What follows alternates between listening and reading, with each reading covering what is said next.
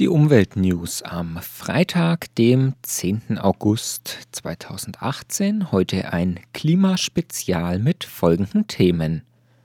So heiß war es von April bis Juli noch nie.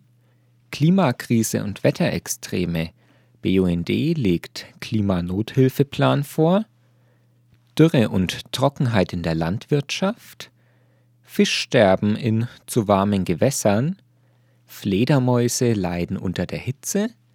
Greenpeace demonstriert auf der Zugspitze für Kohleausstieg und Auswirkungen des Klimawandels werden noch lange anhalten. Am Mikrofon ist der Marco. Der Deutsche Wetterdienst hat für den Zeitraum von April bis Juli die Temperaturen aller aufgezeichneten Jahre verglichen.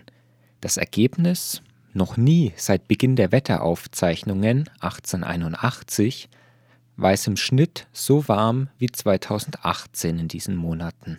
Als Durchschnittstemperatur, um die Abweichungen darzustellen, diente der Schnittwert von 1961 bis 1990. Seitdem liegen alle Jahre, bis auf einzelne Ausnahmen noch in den 80ern, teils deutlich über diesem Schnitt. Die bisherigen Temperaturspitzen lagen mit knapp über 2 Grad Abweichung nach oben in den Jahren 1947, 2003, 2006 und 2007.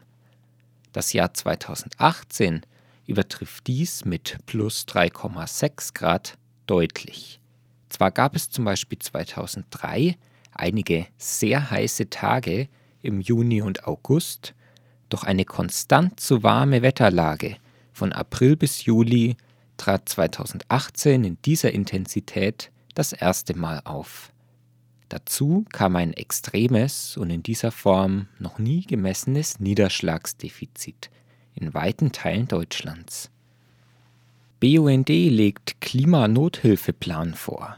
Ann-Kathrin Schneider, BUND-Expertin für internationalen Klimaschutz, sieht hier ein Versagen der Regierungspolitik und nennt nun einige Punkte, die sofort angepackt werden könnten, um die Situation in Zukunft zu entschärfen. Die klimaschädlichen Emissionen in Deutschland sind in den letzten neun Jahren gleich geblieben, sind gar nicht gesunken.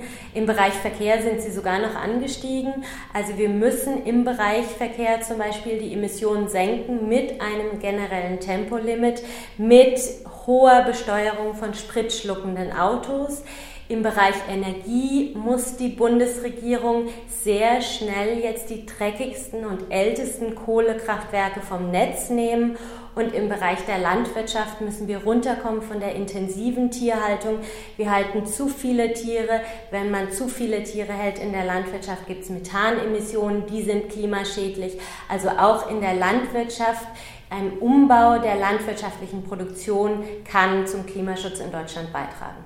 Auf einer Pressekonferenz in Nürnberg wurden am Mittwoch weitere Forderungen erläutert.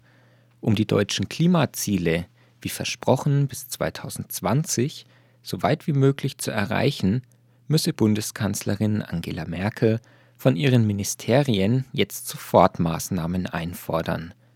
Ein entsprechendes Forderungspapier veröffentlichte der Bund Naturschutz anlässlich einer Pressekonferenz in Nürnberg. Die Bundesregierung muss aufhören, den Klimaschutz auf später zu verschieben. Lösungen liegen auf dem Tisch, sagte der BUND-Vorsitzende Hubert Weiger. Dürre und Trockenheit in der Landwirtschaft. Die Trockenheit ist vielerorts so dramatisch wie seit langem nicht mehr.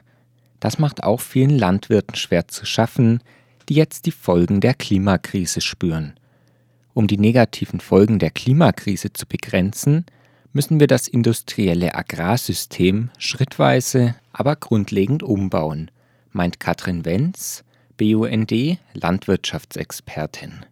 Eine klimafreundlichere Landwirtschaft ist möglich. Dafür gibt es im Ökolandbau viele Vorbilder. Wichtig ist, dass die Emissionen von Treibhausgasen wie Methan verringert werden. Dazu müssen die Tierbestände sinken, so die Bund Naturschutzexpertin weiter. Die industrielle Fleischproduktion trägt ganz wesentlich zur Klimakrise bei. Um die Klimagase aus der Landwirtschaft zu reduzieren, muss die Tierhaltung an die Fläche gekoppelt werden. Und statt Sojafutter zu importieren, sind politische Vorgaben für mehr Futtermittel aus der Region notwendig. So die Landwirtschaftsexpertin des BUND. Die Erwärmung der Gewässer führt auch zu großen Belastungen für Fische. Besonders die Temperatur des Rheins liegt weit über den im Sommer üblichen Werten. Eine ähnliche Erwärmung hat sich auch im Main vollzogen. Auf knapp 29 Grad maximal hat sich der Fluss mancherorts erwärmt. Dazu kommt ein niedriger Sauerstoffgehalt des warmen Wassers. Andere kleinere Flüsse liegen sogar komplett trocken. Ein großes Fischsterben ist die Folge. In Hamburg beispielsweise wurden schon fünf Tonnen toter Fische aus den Gewässern der Stadt geborgen. Das Problem ist menschgemacht, meint Silvia Bender, Expertin des BUND für Biodiversität. Neben der andauernden Hitzewelle verursachen vor allem Kohle- und Atomkraftwerke sowie Industriebetriebe mit ihren Kühlwassereinleitungen zusätzliche Hitze.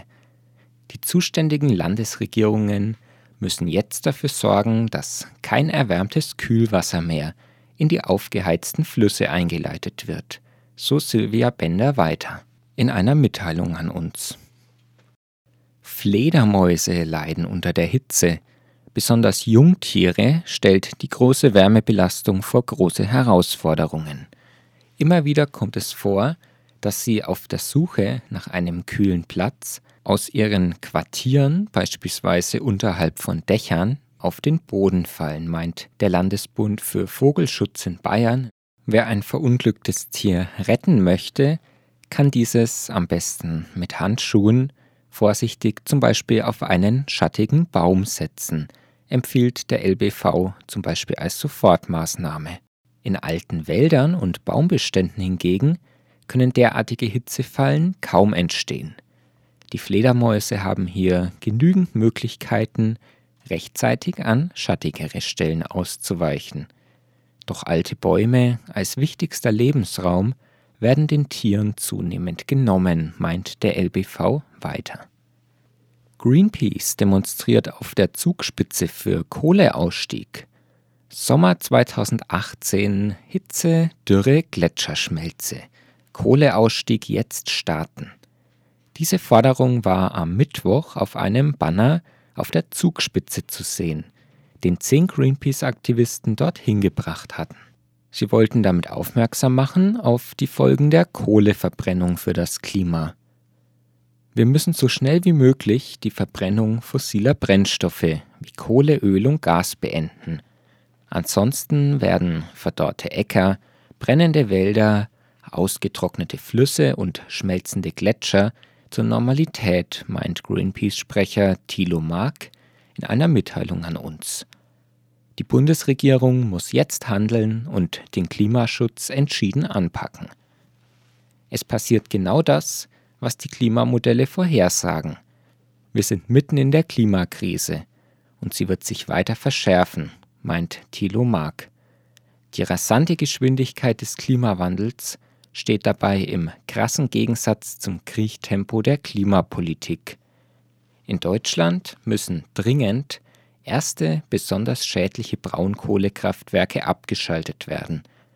Im Jahr 2030 muss das letzte Kohlekraftwerk vom Netz gehen. Klimaschutz lohnt sich dabei. Wissenschaftler der Stanford-Universität haben berechnet, dass jeder Euro, der heute für den Klimaschutz ausgegeben wird, künftig mehr als 30 Euro zur Beseitigung der Schäden einspart, so Greenpeace weiter. Auswirkungen des Klimawandels werden noch lange anhalten. Berechnungen zeigen, durch erhöhten CO2-Ausstoß steigt die Lufttemperatur zwar schnell an, andere Teile des Ökosystems Erde reagieren allerdings langsamer. Das bedeutet, die Auswirkungen der heutigen Verschmutzung werden auch in fernerer Zukunft noch zu spüren sein. Konkret geht es dabei zum Beispiel um das Wasser in den Ozeanen und das Eis an den Polen. Bisher hatte dessen träge Reaktion für uns eher Vorteile, da beispielsweise die Meere überschüssige Wärme aufnehmen konnten.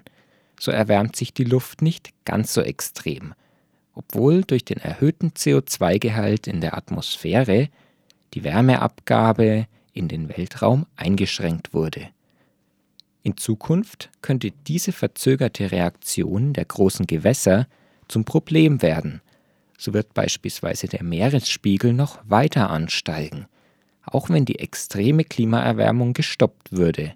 Gründe sind die verzögerte Erwärmung der tiefen Schichten der Meere, wodurch sich das Meerwasser ausdehnt und mehr Platz benötigt, wenn es wärmer wird. Darüber hinaus spielt auch das zeitlich versetzt weiter eintretende Schmelzen des Eises an den Polen eine Rolle. Aus diesen Gründen werden die Folgen des menschengemachten Klimawandels wohl noch Jahrtausende anhalten. Soweit die Umweltnews am Freitag, dem 10. August 2018.